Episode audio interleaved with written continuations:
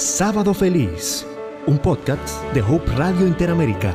Reflexiones de crecimiento espiritual con el Dr. Gamaliel Flores.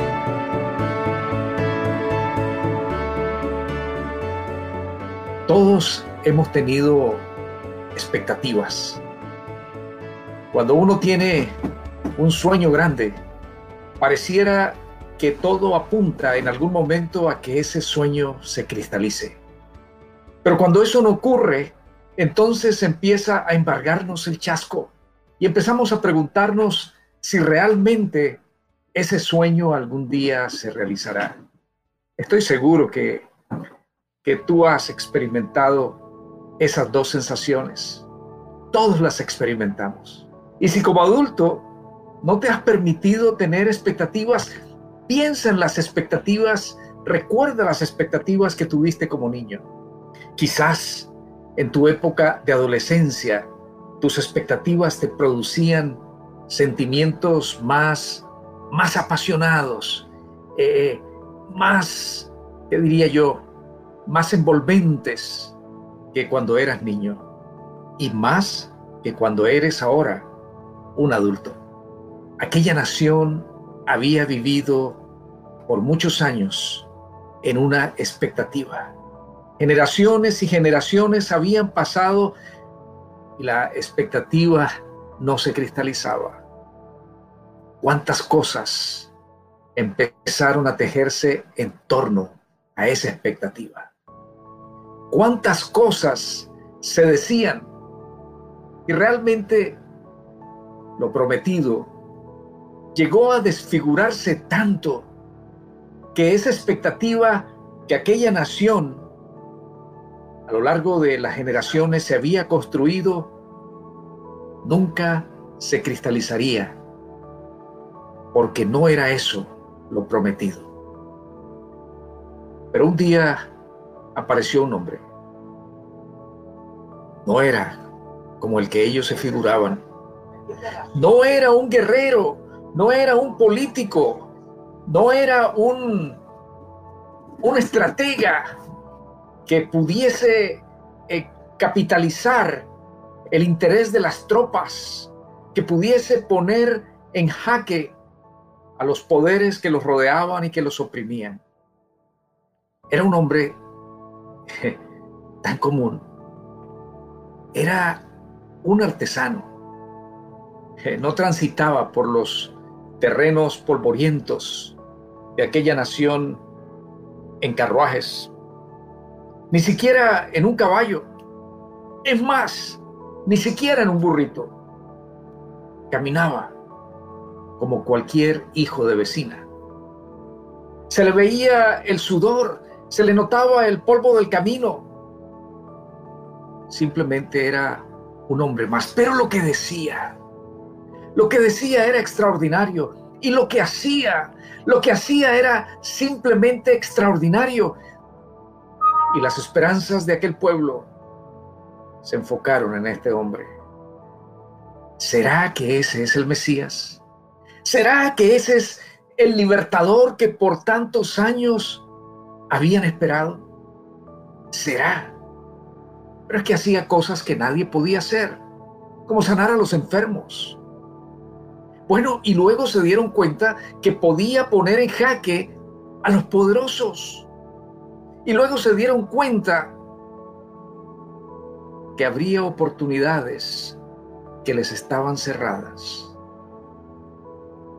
Y entonces las expectativas se profundizaron, se ampliaron, se, diríamos hoy, se viralizaron tanto que la gente ahora estaba pendiente de este hombre. ¿Dónde está él? Allá querían estar todos. Y un día, cuando él apareció en público, se dio cuenta que había una multitud expectante. Querían estar con él, querían seguirlo, querían escuchar sus palabras.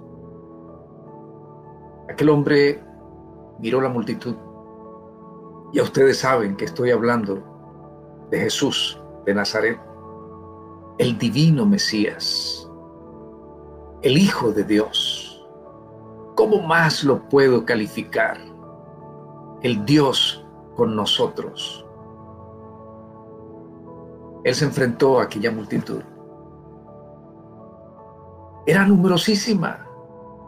No sabemos exactamente cuántas personas había. El evangelista Mateo que nos cuenta la historia nos dice que eran muchos y muchos pueden ser miles. De hecho, miles. En muchas ocasiones, en muchísimas ocasiones, seguían a Jesús. Cuando Jesús los vio, les prestó atención. A veces los personajes famosos se sienten intimidados por las multitudes. A veces tratan de evitarlos. A veces quieren que entre ellos y la multitud haya un muro de contención que pueda controlar el entusiasmo de esa juventud, de esa multitud. Pero no Jesús. Jesús se aproximó a la multitud. Él no le temía. Es más, él amaba las personas que estaban en esa multitud. ¿Sabes por qué? Porque cuando Jesús ve personas, no ve simplemente números. Cuando Jesús mira los billones de habitantes de este mundo, no está viendo simplemente billones de habitantes. Él está viendo personas, te está viendo a ti, me está viendo a mí. Te conoce, me conoce por nombre. Me conoce a mí, conoce mis circunstancias, conoce mis pensamientos, conoce mis alegrías, conoce mis tristezas, mis angustias. Y lo mismo contigo, y con tu vecino, y con el que vive frente de tu casa, y con tu compañero de trabajo, y con las personas que tú no conoces.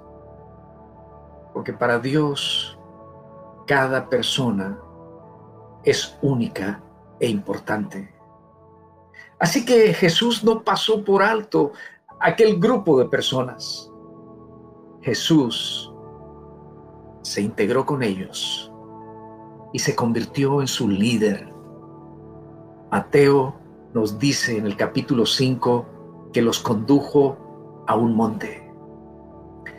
A mí me parece extraordinario que Jesús haya hecho eso, porque cuando Jesús se encuentra contigo, lo voy a decir de otra manera, cuando tú dejas que Jesús se encuentre contigo, Jesús no te deja en las circunstancias en las que, en las que te encontró. Jesús te conduce más alto de donde tú estabas. Y de ese lugar donde llegues te va a llevar aún más alto. Y ese día Jesús encontró a aquellas personas en el valle y las llevó a la montaña. Las personas que quisieron seguirlo, lo siguieron. Había expectativa en el ambiente. Hay un libro que se ocupa de este relato de Mateo, de los capítulos 5, 6 y 7, que se llama El discurso maestro de Jesucristo. Tiene algunos detalles preciosos, información que no que no es tan corriente. Por ejemplo, el contexto en que estaban ocurriendo las cosas. Se podían medir los intereses políticos de los que estaban siguiendo a Jesús. Pero ¿quiénes seguían a Jesús? No había generales de un ejército. No había políticos de gran influencia. Aquella multitud estaba constituida especialmente por los débiles de la nación, por los artesanos, por los trabajadores que se ganaban cada día el jornal. Estaba integrada por personas que sufrían la pobreza, personas que padecían enfermedades, personas que tenían profundos problemas de relaciones familiares, personas que sentían que la vida era dura y que más que feliz era una carga. Jesús los tomó en el valle y los llevó al monte. Pero luego Mateo nos dice que Jesús hizo algo que pudiera parecer casual, pero a mí me parece simplemente extraordinario, impresionante. Jesús se sentó. ¿Tú has visto que los personajes públicos, que aquellos que hablan a las personas, prefieren estar en una tarima? ¿Prefieren estar más alto que los demás? Pero Mateo consideró que Jesús hizo algo tan importante que valía la pena contarlo. Jesús se sentó. Al sentarse, Jesús se puso a nivel de todas las personas. Se puso a nivel de los oídos de las personas para que lo pudieran escuchar. Se puso a nivel de los labios de ellos para él poderlos escuchar. Pero lo más importante, Jesús se puso a nivel de sus corazones y puso su corazón al nivel de los corazones de ellos. Otro significado que encuentro en el hecho de que Jesús se haya sentado es que Jesús no estaba apurado en ese encuentro con aquellas personas. Al sentarse, Jesús les estaba diciendo, lo más importante que tengo para hacer ahora es estar con ustedes. Lo más importante que tengo para hacer ahora es escuchar sus angustias. Lo más importante que tengo para hacer ahora es ocuparme de sus necesidades. Lo más importante que tengo para hacer ahora es permitirles que ustedes disfruten de mi compañía y yo disfrutar de la compañía de ustedes. Jesús no tenía ningún apuro. ¿Y sabes qué? Dios continúa con esa misma política de atención a sus hijos. Tú puedes tener la seguridad de que cuando vas a Dios, a pesar de lo ocupadísimo que es, a pesar de las muchas cosas que hay en la agenda de Dios, Él tiene todo el tiempo para ti. A veces quien se apura soy yo o tú, pero Dios nunca está en apuro cuando Él propicia un encuentro contigo o cuando tú buscas encontrarte con Él. Jesús estaba diciendo, tengo mi tiempo para ustedes. Qué tremendo. Un Dios que se pone a la altura de la gente. Un Dios que tiene todo el tiempo del universo para dedicárselo a sus seguidores. ¿Qué digo sus seguidores? Hablando de Dios, Él nos ve como sus hijos. Tiene todo el tiempo para dedicárselo a sus hijos. Y entonces, en aquella ladera, en aquella montaña, tal como ellos lo esperaban, Jesús comenzó a hablar. Pero ¿saben qué? No habló lo que ellos esperaban. Ellos esperaban arengas políticas, ellos esperaban llamados al patriotismo, ellos esperaban una expresión de xenofobia. Ellos, ellos esperaban críticas a los dirigentes y a los opresores romanos. Pero eso no fue lo que hizo Jesús. Si tú lees el registro de Mateo el capítulo 5, capítulo 6 y el capítulo 7, vas a encontrar el contenido del discurso de Jesús, el cual se piensa fue la inauguración de su reino, el sermón más extenso que se registró de Jesús. Y mira ¿Cómo comienza? Nos vamos a ocupar esta noche y en los siguientes encuentros de las bienaventuranzas. Y hoy quiero leer el versículo 3 de Mateo 5. Dice, Bienaventurados los pobres en espíritu, porque de ellos es el reino de los cielos. ¿Sabes? Como lo mencioné antes, en esa muchedumbre había muchos pobres. Amigos, y la pobreza cobra un precio caro, el precio del bienestar. En muchas ocasiones la pobreza produce necesidades que quitan la felicidad. En muchas oportunidades la pobreza, cuando es pobreza extrema, quita la alegría de la vida. Y en esa muchedumbre había muchas personas que eran extremadamente pobres. Déjame decirte algo, la condición de pobreza de entonces era peor a la que es ahora. Y ahí había personas extremadamente pobres. Y Jesús comienza diciendo, bienaventurados los pobres. La palabra bienaventurado significa feliz, dichoso. Parecía que Jesús estuviese diciendo un contrasentido. ¿Felicidad en la pobreza? No, él mismo era pobre. ¿Cómo podía decir tal cosa? Pero luego Jesús calificó esa pobreza. Bienaventurados los pobres en espíritu. Yo creo que para aquella gente era más fácil entender esa expresión de Jesús entonces que en estos días. ¿Qué es un pobre en espíritu?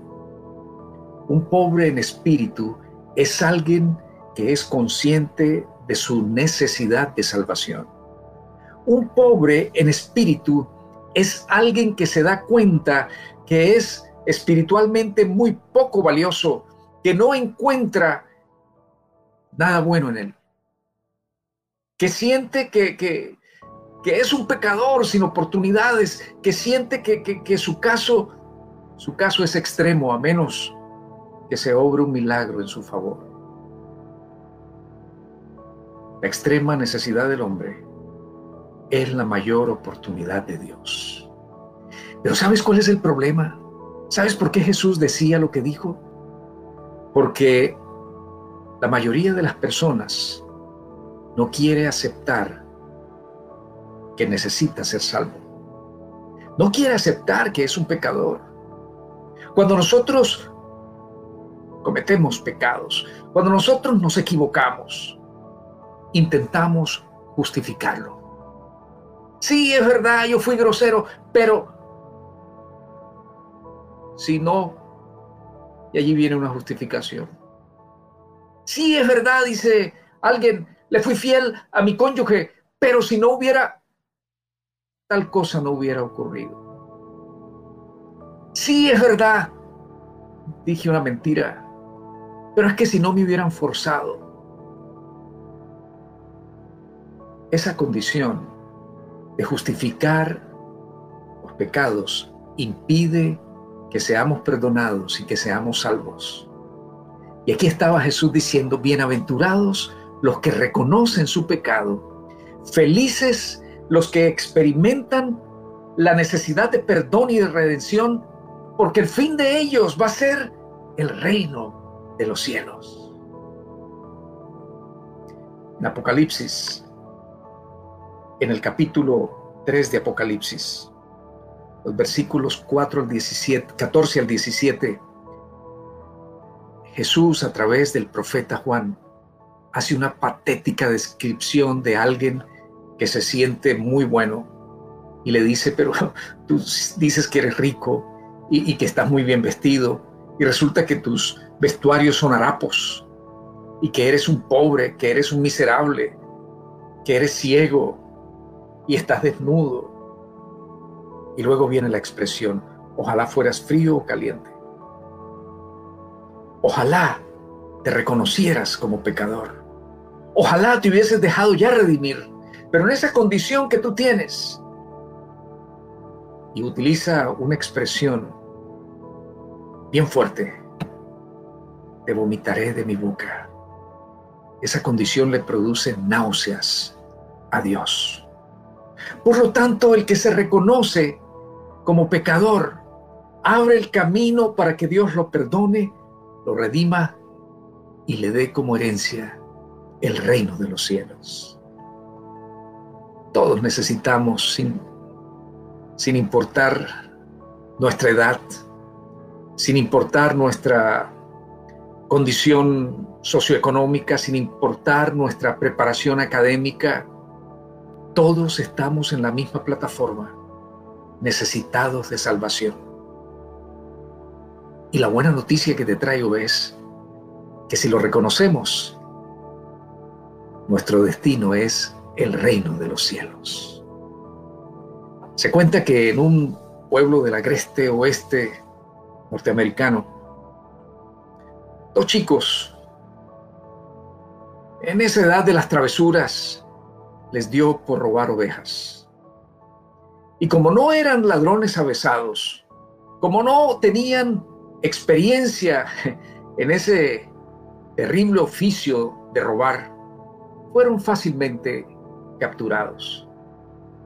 Y en el viejo oeste, las leyes eran simples. O te portabas bien o te morías. Así que se reunieron los, habitantes de aquel pueblo, eh, los que tomaban justicia y decidieron, pues a los cuatreros aquí se les ahorca. Así que todo estaba preparado para ahorcar a aquellos chicos, pero alguien dijo, son tan jóvenes, démosles una oportunidad. Pero ¿cómo vamos a hacer? Dijeron algunos. Si, si, si son unos ladrones, nuestras ovejas están en riesgo. No puede ser. Y alguien tuvo una idea. Pues para que la gente sepa lo que son, tatuemos en su frente que son ladrones de ovejas.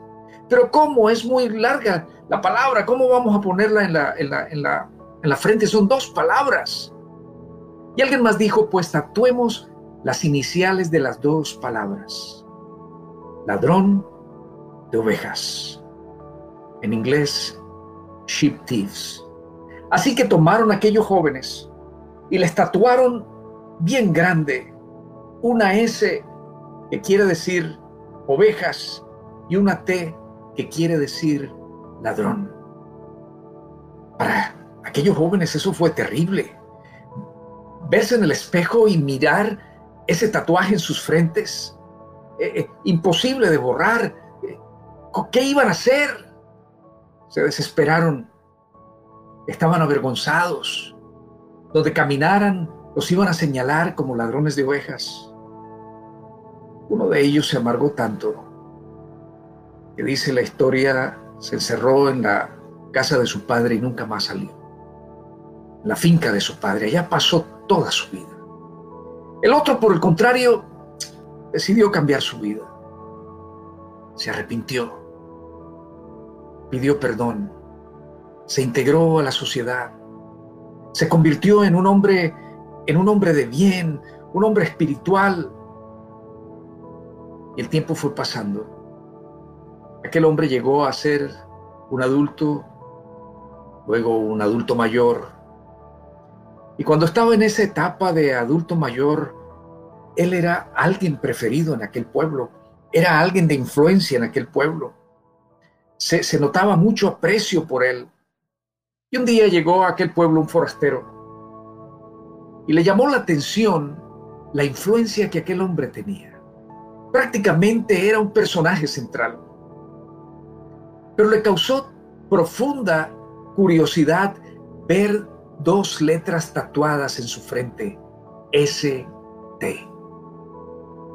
Así que se acercó a uno de los más veteranos del pueblo, un anciano.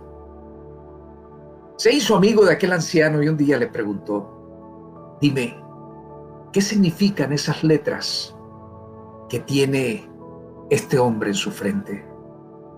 Y aquel anciano frunció el ceño y dijo, eso hace tanto tiempo que ya lo olvidé. Pero sabes, yo creo que esas letras significan santo. La manera como se abrevia santo en inglés es S-T, Saint. Aquellas letras de ladrón de ovejas con el correr del tiempo se habían convertido en santo. ¿Y sabes qué? Lo que Dios hace por ti es eso. Te toma en tu pobreza espiritual y te convierte en un digno heredero de su reino. Bienaventurados, bienaventurados los pobres en espíritu, porque de ellos es el reino de los cielos. Yo quiero para mí esa, esa promesa. Yo necesito salvación. Yo te invito para que la hagas tuya también. Hay un comentarista bíblico que dice que esa promesa es la que abre las llaves, o más bien es la llave que abre la puerta del resto de las bienaventuranzas. Así que te invito a que aceptes esa llave para recibir el resto de los tesoros que Jesús nos ofrece. Y ahora les invito, les invito a que oremos. Unámonos en oración. Poderoso y amantísimo Señor, qué grato es estar reunidos en tu nombre en esta noche. Qué grato es poderte decir gracias, porque nos diste bendiciones, nos colmaste de bendiciones, algunas inesperadas, otras que te solicitamos. Gracias porque respondiste a nuestras plegarias también y porque no fueron indiferentes para ti nuestras necesidades. Bendito sea tu nombre. Gracias Señor por tenernos como tus hijos. Y en esta noche particularmente queremos darte gracias porque nos abres el reino de los cielos. Porque, Señor, tú no te quedas con nuestra indignidad, sino que intervienes en nuestra vida y nos conviertes en ciudadanos de la patria celestial. Qué maravilloso, qué maravilloso, Señor, es poder recibir esa promesa y hacerla una realidad en nuestras vidas. Padre, y ahora queremos poner delante de ti las necesidades que mis amigos han expresado en el chat. Hermana Martina pide por sus hijos. Quizás haya otras personas que también estén solicitando oración por sus hijos. Quizás hay algunos que están enfermos y necesiten salud. Quizás hay algunos que están afrontando situaciones de pobreza o de necesidades financieras. Señor, pedimos que tú estés con ellos. Quizás algunos están teniendo problemas familiares. Bendícelos. Es muy posible que algunos de mis amigos tengan problemas en sus trabajos. Señor, sé propicio a ellos. Y si hay alguno que está desanimado, que está perdiendo su fe, por favor, Señor, aliéntalo. Gracias por escucharnos. Sigue con nosotros, oh Dios, o más bien, Ayúdanos a seguir contigo porque tú nunca nos abandonas. En los méritos de Jesús oramos. Amén. Amén.